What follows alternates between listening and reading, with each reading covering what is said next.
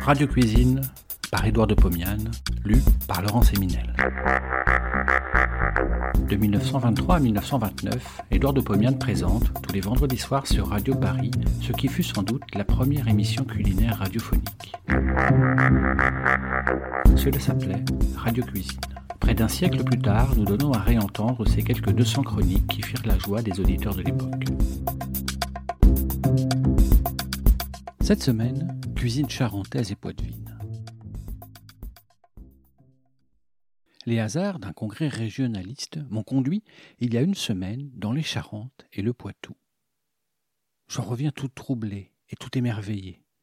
J'ai vu des ruines datant des Romains, des églises romanes ciselées comme des temples d'Ancor, une mer déchaînée et le calme infini du marais Poitevin. Ce dernier rien d'un marécage, c'est un immense pâturage parsemé de bouqueteaux et sillonné par une infinité de petits canaux alimentés par la Sèvre mortaise.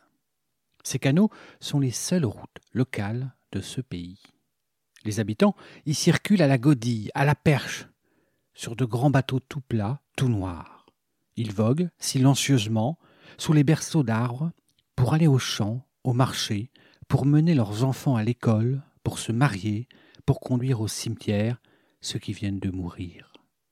Le marais Poitevin est une sorte de Venise verte, où les palais sont de grands peupliers, où les maisons sont des frênes aux silhouettes fantastiques, où les habitants sont des hommes et des bovidés aux yeux placides. Durant ces quelques jours, j'ai roulé, j'ai vogué, j'ai admiré, j'ai mangé. Oui, j'ai mangé, dans des guinguettes adorables, une cuisine primitive et succulente, en cette région où le beurre est le meilleur du monde et où l'eau de vie s'appelle cognac. Les cuisines charentaises et poitevines ne sont pas celles qui s'imposent par leur originalité. Elles sont honnêtes. Elles sont donc honorables. À Rochefort et à Fouras, j'ai mangé de la chaudrée. À Cognac, j'ai mangé du poulet fricassé à l'échalote, des mogettes, c'est-à-dire des haricots, à la crème. À Coulon, j'ai goûté à la matelote d'anguille et au tourteau fromager. À Poitiers, j'ai connu les beaux Je vais refaire devant vous quelques-uns de ces plats. La chaudrée. La chaudrée est un ragoût de poisson de mer cuit dans du vin blanc.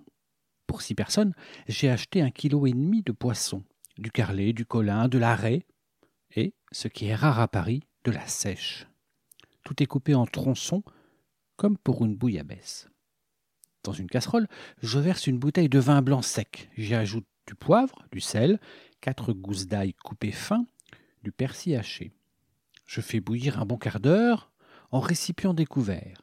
Le vin réduit se parfume, j'y plonge le poisson. Je fais bouillir dix minutes, juste le temps de cuire le poisson. Lorsqu'il est cuit, je laisse sur tout petit feu. J'enlève le poisson et le place dans un plat très creux. J'ajoute au bouillon, morceau par morceau, 150 g de beurre. Je le laisse fondre et lier la sauce. Je chauffe sans laisser bouillir. Je verse sur le poisson et je porte à table. Je distribue dans des assiettes creuses. Chacun reçoit du poisson et du bouillon. La chaudrée se mange à la cuillère. Le tourteau fromager. C'est une sorte de flan au fromage de chèvre frais. Je fais tout d'abord une pâte brisée. Pour cela, dans une terrine, je mélange du bout des doigts de 150 g de farine, 125 g de beurre, une pincée de sel et un tiers de verre d'eau froide. J'obtiens une boule à peine homogène qui ne colle plus aux doigts. Je l'étale, je la baisse au rouleau sur la planche enfarinée. Je l'amène à la forme d'un disque de 3 mm d'épaisseur environ. Avec cette pâte, je fonce un moule à tarte bien beurré. C'est fait. Dans une terrine, je mélange en écrasant à la fourchette 500 g de fromage blanc, 150 g de sucre en poudre et 7 jaunes d'œufs. À défaut de fromage de chèvre, employez du fromage de vache. Lorsque la masse est homogène, j'ajoute les blancs battus en neige. Je mélange d'une main légère. Je remplis le moule déjà garni de pâte et je porte au four chaud pour 40 minutes environ. Je laisse refroidir, je démoule, je vous souhaite de réussir comme moi ce gâteau un peu lourd, mais fort bon. Les beaux-trous. Ce sont des pâtes frites, des sortes de merveilles.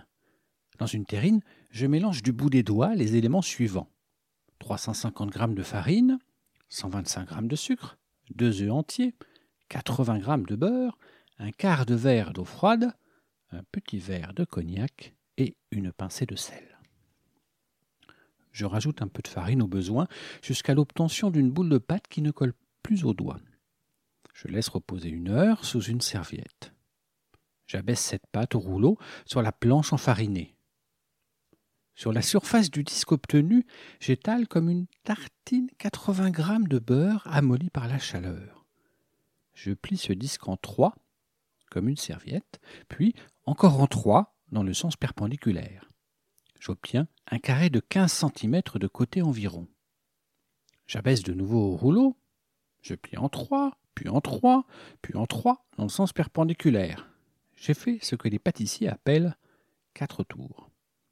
Je laisse reposer 10 minutes, j'étale le rouleau jusqu'à l'épaisseur de 3 mm environ. À l'aide d'une roulette à pâtisserie, je découpe des losanges. Sur le feu, fume la bassine contenant à friture. J'y laisse tomber une quinzaine de losanges. Ils gonflent, ils sont dorés. Je les cueille à la pelle en fil de fer. Je les laisse égoutter. Je les pose sur un plat, je saupoudre de sucre à glacer. Je fais frire ainsi tous les losanges.